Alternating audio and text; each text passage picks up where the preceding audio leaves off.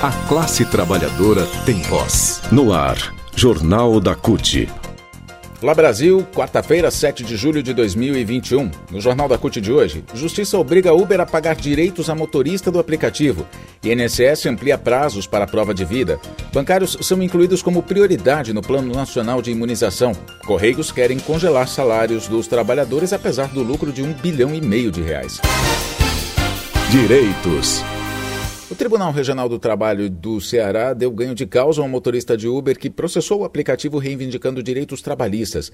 Ele já tinha ganhado a ação na nona vara do trabalho de Fortaleza, que reconheceu o vínculo empregatício com a Uber. A empresa foi condenada a pagar 20 mil reais a título de verbas trabalhistas. O trabalhador alegou que foi demitido sem justa causa depois de se envolver num acidente de carro sem vítimas e que dirigia diariamente 15 horas por dia, não é? Das 8 horas da manhã até as 11 horas da noite, de segunda a domingo, sem carteira de trabalho assinado.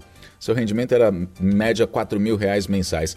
A empresa recorreu na justiça, mas com a nova decisão TRT, a Uber deve pagar as verbas ao trabalhador, como aviso prévio, férias proporcionais, 13 terceiro, FGTS, na defesa, a Uber alegou que não é uma empresa de transportes e sim uma plataforma que coloca em contato pessoas que querem prestar serviço de transporte e os usuários que desejam contratar o serviço. Só que o desembargador Francisco José Gomes da Silva entende que a plataforma digital é, na realidade, um modelo organizacional de uma empresa e, por isso, não aceitou as explicações.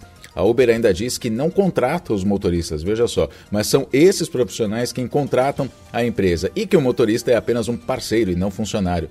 Só que o desembargador Gomes da Silva acrescentou que também constam no contrato desta prestação de serviço os requisitos que caracterizam uma relação empregatícia, como subordinação, pessoalidade, não eventualidade e onerosidade. A empresa, por exemplo, ameaça excluir motoristas em casos como o acidente que ocorreu com esse trabalhador. Notícias.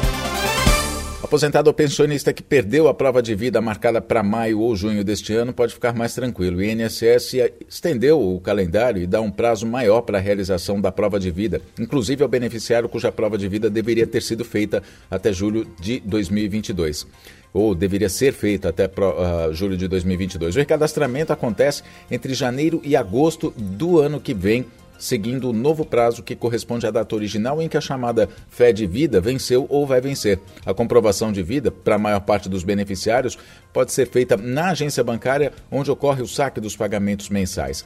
Quem tem mais de 80 anos e está de cama, hospitalizado ou com dificuldade de locomoção pode solicitar a prova de vida em casa por meio de uma visita de um funcionário do INSS. É possível também cadastrar uma procuração feita em cartório, nomeando outra pessoa para receber o benefício e fazer a fé de vida.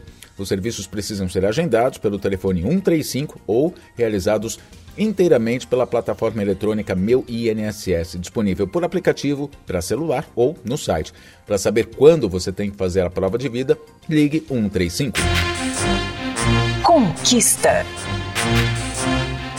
Depois de muita luta do Comando Nacional dos Bancários, o Ministério da Saúde informou no começo da tarde desta terça-feira a inclusão da categoria bancária entre as prioridades no Plano Nacional de Imunização até o fim da semana. O informe técnico que incluiu a categoria vai ser formalizado com a inclusão dos bancários e dos trabalhadores dos Correios também. Nós vamos ouvir a Juvândia Moreira, que é uma das coordenadoras do Comando Nacional dos Bancários e presidenta da Contraficute. É uma excelente notícia, muito esperada pelos bancários e bancárias que estão na linha de frente no atendimento bancário. É, também nos informou que até o final da semana esse procedimento será formalizado e na próxima semana, as doses para que essa imunização seja realizada já será enviada aos estados e municípios de todo o Brasil. Essa é uma grande vitória do Comando Nacional dos Bancários, é uma vitória né, dos sindicatos dos bancários, das federações em todo o Brasil, que tem feito essa luta é, já há algum tempo pela inclusão dos bancários e bancárias por vacina. É, essa nossa luta continua, continua com vacina para todos continua e viva o SUS, viva os bancários e bancárias. Giro Sindical.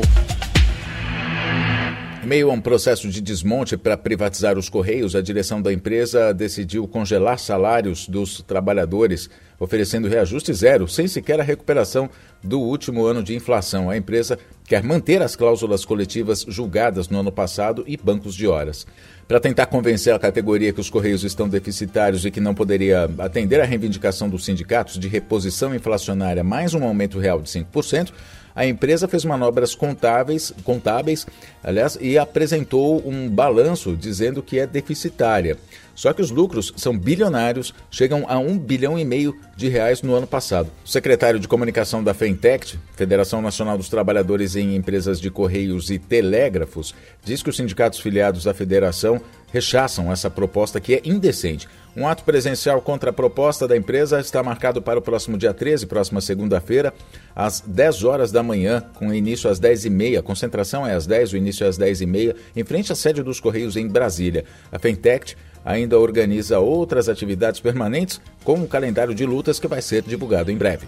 Jornal da CUT fica por aqui. CUT Brasil nas redes sociais, Facebook, Instagram, Twitter, também no YouTube. Acesse o nosso site cut.org.br. Muito obrigado pela sua companhia. Até a próxima edição.